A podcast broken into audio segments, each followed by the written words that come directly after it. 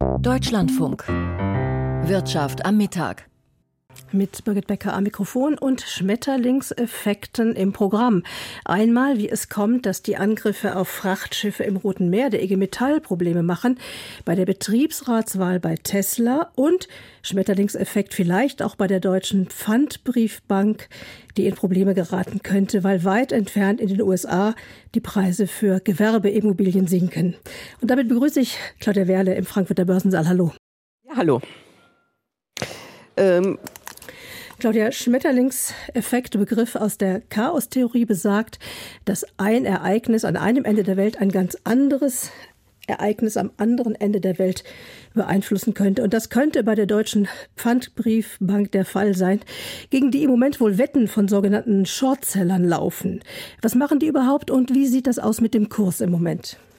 Ja, Sie sagen es, es wird mittlerweile gegen die Bank gewettet. Shortseller sind am Werk, also Investoren, die sich Aktien leihen, in der Hoffnung, dass sie die Papiere am Ende zu günstigeren Preisen zurückkaufen können. Wenn wir auf den Kurs der Deutschen Pfandbriefbank heute schaut, die Aktien 0,3 Prozent im Plus, aber der eigentliche Wert, also eine Aktie kostet 4,51 Euro am Mittag. Das ist nicht viel mehr als in der vergangenen Woche, wo die Papiere ein neues Allzeittief erreicht hatten. Wenn diese Shortseller am Werk sind, dann deutet das meist auf sich anbahnende Probleme hin, wie sich nun Pfandbriefbank und die Preise für amerikanische Immobilien miteinander verbinden. Dazu haben Sie einen Gesprächspartner befragt. Ja, ich habe kurz vor der Sendung mit Chris Oliver Schickentanz gesprochen von der Capitel AG. Von ihm wollte ich zunächst wissen, was bei der Deutschen Pfandbriefbank überhaupt los ist. Denn wenn man sich die vorläufigen Geschäftszahlen anschaut, im dritten, im vierten Quartal, da musste die Risikovorsorge erhöht werden. Im vierten Quartal stehen rote Zahlen in den Geschäftsbüchern. Also das lässt nichts Gutes erahnen. Was macht der Deutschen Pfandbriefbank denn so zu schaffen? Die Deutsche Pfandbriefbank hat zwei wesentliche Probleme. Zum einen hat sie ein sehr wenig diversifiziertes, sprich sehr konzentriertes Geschäftsmodell. Sie ist eben insbesondere auf die Finanzierung von Gewerbeimmobilien ausgerichtet und da sind die Preise aktuell im Tiefflug, sprich gehen weltweit deutlich zurück. Und zum Zweiten sind durch die Probleme im US-amerikanischen Regionalbankenmarkt zuletzt auch die Finanzierungskosten für die Deutsche Pfandbriefbank deutlich gestiegen. Das heißt, die Anleihen der Deutschen Pfandbriefbank haben mittlerweile deutlich höhere Risikoaufschläge, als das noch vor einigen Monaten der Fall war. Und das ist natürlich für eine auf Gewerbeimmobilien spezialisierten Anbieter höchst unerfreulich, weil man dadurch natürlich dann ein Stück weit äh, das eigene Geschäft verteuert. Warum ist gerade der US-Gewerbeimmobilienmarkt so stark unter Druck? Wir haben hier zwei Faktoren, die eine Rolle spielen. Zum einen sind die Zinsen äh, durch die massiven Zinserhöhungen der US-amerikanischen Notenbank äh, in den letzten 24 Monaten drastisch gestiegen. Das hat dazu geführt, äh, dass eben kaum noch Käufer bereit sind, größere Gewerbeimmobilien zu kaufen. Und zum Zweiten haben wir im Gewerbeimmobilienmarkt grundsätzlich ein Umdenken. Große Büroflächen, wie wir sie vor Corona gebraucht haben, werden durch die zunehmende Nutzung des Homeoffice äh, mittlerweile ja nicht mehr notwendig und das führt dann eben dazu, dass die Preise für Büroimmobilien auch sehr sehr deutlich gefallen sind. Sind denn andere deutsche Banken genauso stark wie die Pfandbriefbank am US-Gewerbeimmobilienmarkt involviert? Nein, die großen Universalbanken haben natürlich ein deutlich breiter aufgestelltes Geschäftsmodell. Das heißt, sie sind bei weitem nicht so stark von den Gewerbeimmobilien abhängig. Sie haben in der Regel auch ein Wertpapiergeschäft, sie haben ein Einlagengeschäft und im Immobilienfinanzierungsgeschäft sind sie zudem meistens auch noch im Wohnimmobilienbereich aktiv und das ist ein deutlich stabileres Geschäft als das Geschäft mit Gewerbeimmobilien. Die Situation lockt Shortseller an, also Investoren, die sich Aktien leihen in der Hoffnung, dass sie die Papiere dann am Ende zu günstigeren Preisen zurückkaufen können. Ist das Grund zur Sorge? Naja, das ist äh, bei derartigen Geschäftsmodellen häufig der Fall. Von daher sehen wir das auch in anderen Branchen, wo Investoren eben strukturell Sorgen haben und dementsprechend nichts Außergewöhnliches. Es kann sogar dazu führen, dass bei positiven Überraschungen, wenn also die Deutsche Pfandbriefbank beispielsweise einen kleineren als erwarteten Verlust vermeldet oder Fortschritte bei der Refinanzierung, dass dann äh, es sogar zu einem sogenannten Short Squeeze kommt, dass also die Leerverkäufer gezwungen sind, ihre Bestände einzudecken und wir dann eine sehr, sehr starke Kurserholung auch beim Aktienkurs sehen. Da werden ja ungute Erinnerungen wach. Wir hatten vor rund 15 Jahren eine ausgewachsene Finanzkrise. Auslöser war der Immobilienmarkt. Droht jetzt neues Ungemach?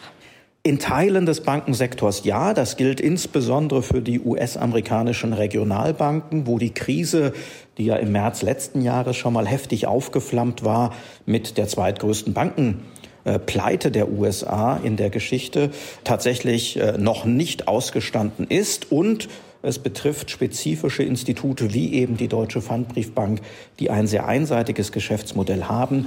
Es wird aber nicht mehr die grundsätzliche Bankenkrise geben, wie wir sie 2008, 2009 erlebt haben. Dafür haben die Banken mittlerweile ihre Hausaufgaben gemacht. Gerade die Universalbanken haben ihre Kapitalbasis deutlich gestärkt und haben damit jetzt eben erheblich mehr Puffer, als das äh, vor 12, 13 Jahren der Fall war. Sagt Chris Oliver Schickentanz von der Capital AG. Ja, und so viel zu Banken und möglichen Fernwirkungen aus dem Preisverfall bei amerikanischen Immobilien. Äh, ähm, Claudia Werle, gucken wir auf den Wochenstart an der Börse. Wie fiel der aus? Ein ruhiger Handel, viele Jecken, Karnevalisten, Fastnachter, wie auch immer sie bezeichnet werden, die sind in diesen tollen Tagen lieber auf den Straßen unterwegs oder feiern in Kneipen oder bei Veranstaltungen. Und was noch hinzukommt, in Hongkong, in China und in Japan ist Feiertag. An den Börsen dort wird nicht gehandelt. Also von dort kommen keine wichtigen neuen Impulse für den Handel hierzulande. Der DAX ist äh, 0,3 Prozent im Plus, steht jetzt bei 16.988 Punkten. Ein Blick auf einzelne Aktien. Einen besonderen Tag hat der Rüstungskonzern Rheinmetall im Beisein von Bundeskanzler und Bundesverteidigungsminister wird im niedersächsischen Ort Unterlüss ein symbolischer Spatenstich für den Neubau einer Munitionsfabrik gefeiert. Munition, so viel steht fest, daran fehlt es der Ukraine im Kampf gegen den russischen Angreifer im Moment am meisten. 200.000 Schuss Artilleriemunition soll in dem Werksneubau pro Jahr produziert werden. Klingt viel, aber ist vielleicht nicht so viel, wenn man sich vor Augen führt, dass die Ukraine geschätzte 3.000 bis 5.000 Schuss Munition braucht pro Tag. Aber Claudia Welle für Rheinmetall ist das wohl eine weitere Etappe auf dem Weg einer steten Umsatzsteigerung. Ja, das ist richtig. Rheinmetall will die Produktion von Artilleriegranaten ausbauen, auch äh, wenn mehr Munition gebraucht wird, als voraussichtlich produziert wird. Rüstungskonzerne wie Rheinmetall, aber auch Hensoldt und andere, sie profitieren ja schon seit längerem von der unsicheren unsicheren geopolitischen Lage, dem Krieg im Nahen Osten, dem Krieg in der Ukraine und damit verbunden dem Bedürfnis vieler westlicher Staaten auf militärischem Gebiet besser aufgestellt zu sein als bisher. Viele westliche Staaten haben den Wehretat erhöht oder wollen es in den kommenden Jahren noch tun. Aktien von Rheinmetall heute sind 2,5 Prozent im Plus, Papiere von Hensoldt über 3 Prozent. Andere Konzerne, um den es gleich noch in der Sendung geht, BASF, hat erklärt, sich vom umstrittenen Engagement eines gemeinsamen Partners in der chinesischen Provinz Xinjiang zu trennen. Dort kommt es zu massiven Menschenrechtsverletzungen an der ethnischen Minderheit der Uiguren. Gleich mehr dazu im Gespräch. Aber gab es Reaktionen am Kurs? Ja, die Aktien von BASF sind heute deutlich im Plus. Sie steigen um 1,5 Prozent. Nordex, der Windkraftkonzern, ist noch einen Blick wert. Lange ein Sorgenkind hat Nordex nun aber ganz gute Zahlen präsentiert. Auch wenn noch nicht alles im grünen Bereich ist, der Windkraftanlagenbauer hat vorläufige Geschäftszahlen vorgelegt, hat im vierten Quartal auch im Gesamtjahr mehr Aufträge eingeholt als ein Jahr zuvor. Insbesondere die zweite Jahreshälfte sei besser gewesen, so heißt es. Einige Branchenbeobachter mahnen aber zur Vorsicht. Dem Unternehmen machen weiterhin hohe Kostenabschreibungen und Zinszahlungen zu schaffen. Die endgültigen Geschäftszahlen werden dann Ende Februar vorgelegt. Aktien von Nordex heute 7,5 Prozent im Plus. Blick noch auf die Lufthansa. Wie sieht es dort aus? Nach den Warnstreiks in der vergangenen Woche beim Bodenpersonal wird ja nun heute wieder verhandelt mit Verdi. Ja, die Aktien sind leicht im Plus. Verdi fordert für die rund 25.000 Beschäftigten 12,5 Prozent mehr Gehalt. Die Lufthansa bietet deutlich äh, weniger. Kurzer Blick noch auf Euro-Anleihen und den Goldpreis. Der Euro wird mit einem Dollar 0772 gehandelt. Die Umlaufrendite gestiegen von 2,32 auf 2,38 Prozent. Und für die Fein unser Gold müssen 2020 Dollar 90 gezahlt werden. Claudia Wehrle war das mit dem Börsenbericht. Vielen Dank. Im Roten Meer greifen Houthi Houthi-Rebellen von Jemen aus Frachtschiffe an. Die müssen daher ihre Routen ändern, was zu Verzögerungen führt. Zu den Konzernen, denen deshalb Teile fehlen, gehört Tesla. Für zwei Wochen wurde daher die Autoproduktion in Grünheide in Brandenburg gestoppt. Heute läuft sie wieder an. Darüber möchte ich mit dem RBB-Kollegen Andreas Oppermann sprechen, der sich viel mit Tesla in Grünheide beschäftigt. Herr Oppermann, weiß man eigentlich genau, was bei Tesla fehlte? Ja, vor allem ähm, die Batterien für die Autos, also diese großen Akkupacks, die auch tragend sind neben dem Vorder- und dem Rückteil des Autos für die gesamte ähm, Fahrzeugkonstruktion. Die kommen alle aus Fernost derzeit. Es gibt zwar eine eigene Batteriefabrik in Grünheide, aber dort werden nur Vorprodukte produziert, die dann wiederum in die USA gehen und das hängt mit dem Inflation Reduction Act zusammen. Für Tesla rechnete, rechnete es sich, ähm, die Vorprodukte in die USA zu liefern. Damals hat man noch nicht mit diesen Verwürfnissen in ähm, Rotem Meer gerechnet, ähm, aber es liegt tatsächlich vor allem an den Batterien. Während dieser 14 Tage Betriebspause haben da die Beschäftigten eigentlich Geld bekommen? Ja, und Tesla hat nicht mal ähm, Kurzarbeit beantragt, was ja auch möglich gewesen wäre. Ähm, Tesla hat ähm, die Mitarbeiterinnen und Mitarbeiter weiter bezahlt, hat auch viele Mitarbeiterinnen und Mitarbeiter weiter in der Fabrik gehabt zu Schulungsmaßnahmen.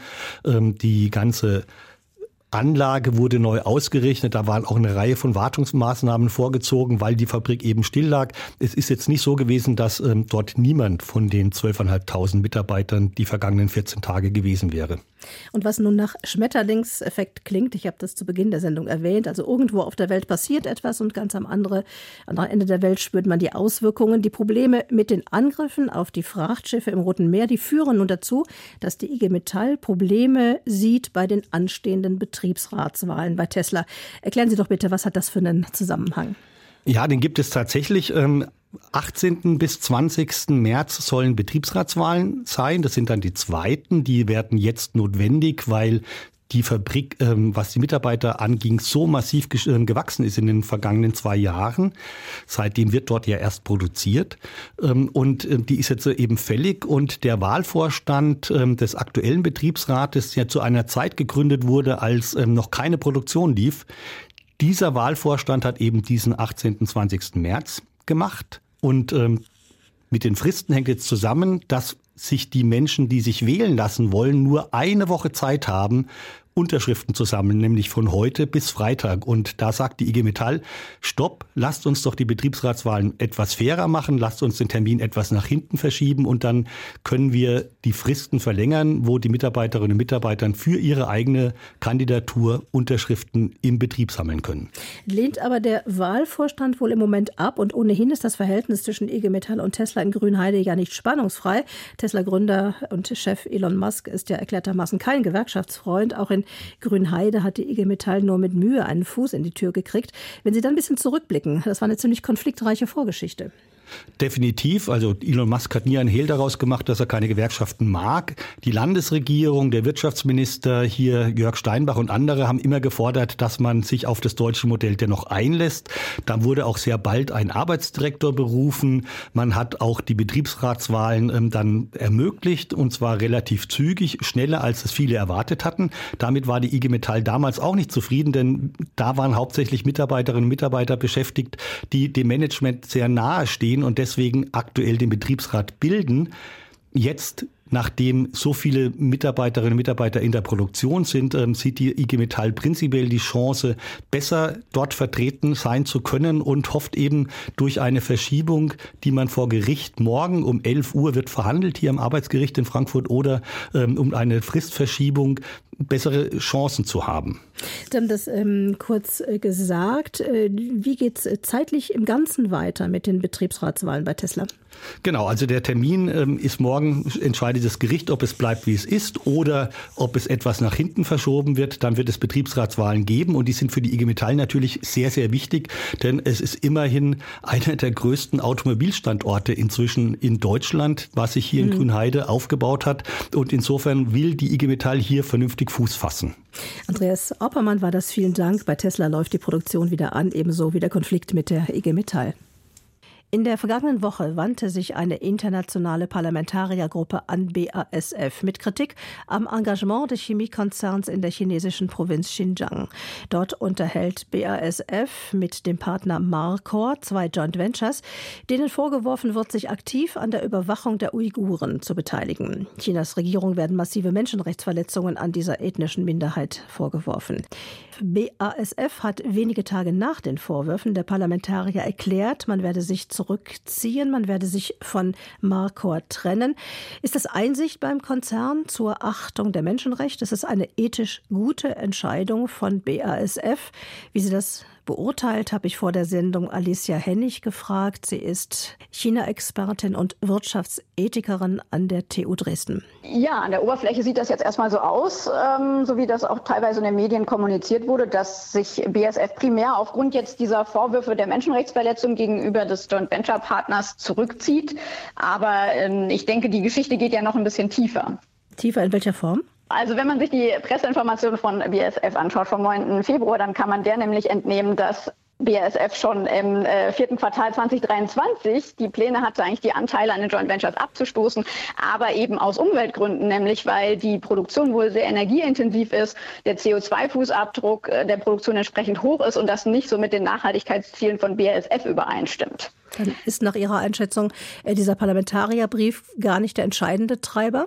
Das ist jetzt eben so die Frage. Also mit, mit Sicherheit hat dieser Brief dann entsprechend auch Druck ausgeübt ähm, auf BASF. Aber interessanterweise hatten Sie ja eben schon ein Motiv zeitlich gesehen davor. Und ich denke, insofern ist es jetzt einigermaßen einfach zu sagen, na ja gut, dann äh, beschleunigen wir jetzt irgendwie den Prozess, die Anteile abzustoßen und dann haben wir quasi zwei Fliegen mit einer Klappe geschlagen.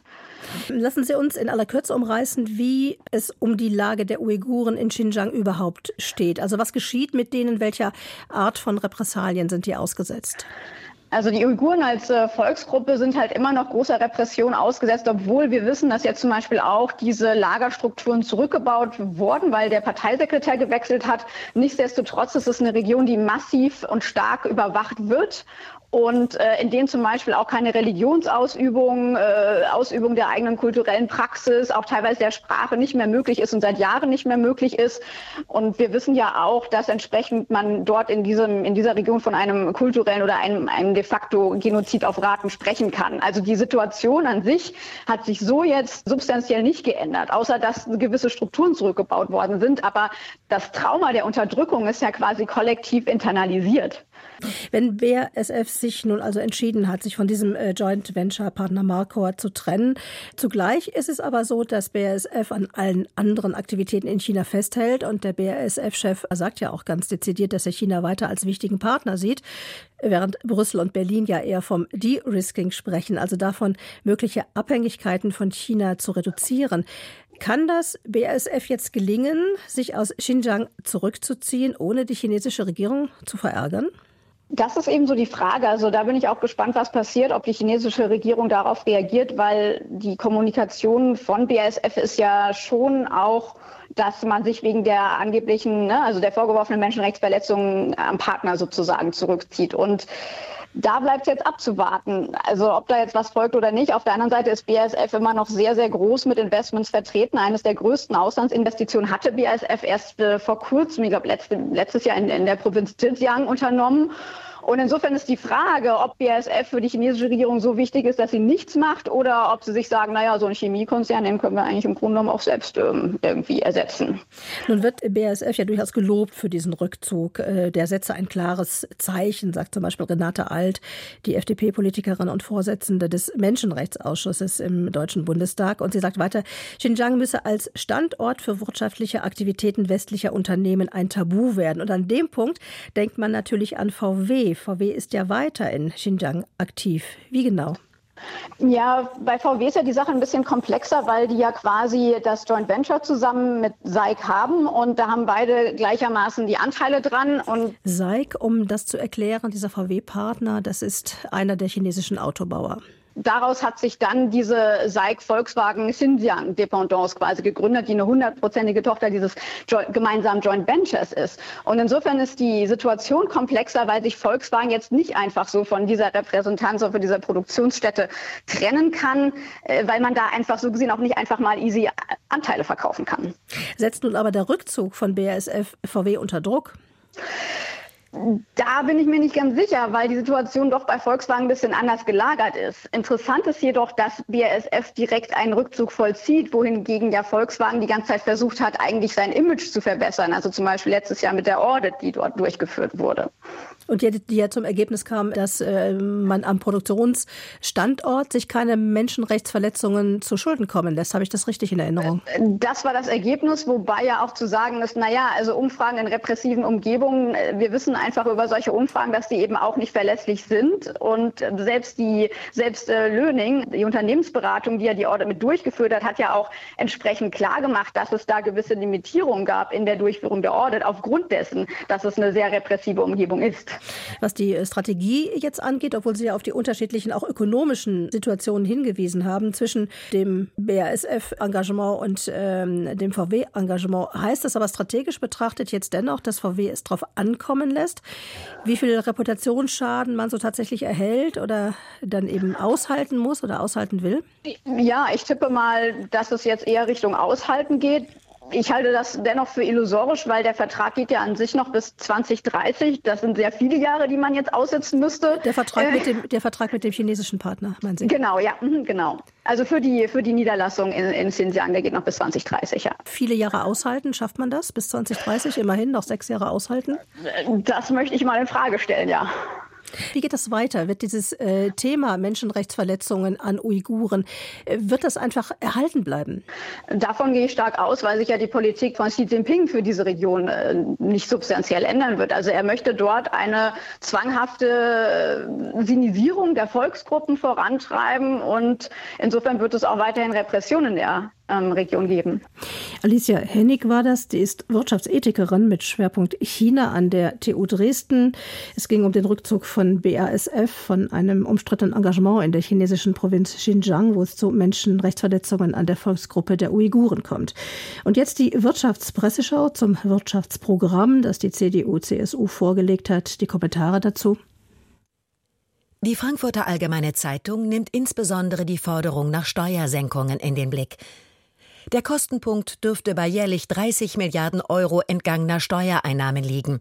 Hinweise zur Gegenfinanzierung in einer angespannten Haushaltslage macht die Union keine. Gleichzeitig blockiert sie ein Gesetzesvorhaben der Ampelregierung, das für eine Entlastung in der Größenordnung von knapp 8 Milliarden Euro sorgen sollte. In der Sache gehen die Vorschläge der Union in die richtige Richtung. Politisch muss man das Maßnahmenbündel wohl der Rubrik Wohlfeil zuordnen. Die Mediengruppe Bayern, zu der unter anderem der Donaukurier gehört, findet, Natürlich braucht es veränderte Weichenstellungen, um das Land wirtschaftlich wieder aufs richtige Gleis zu bekommen.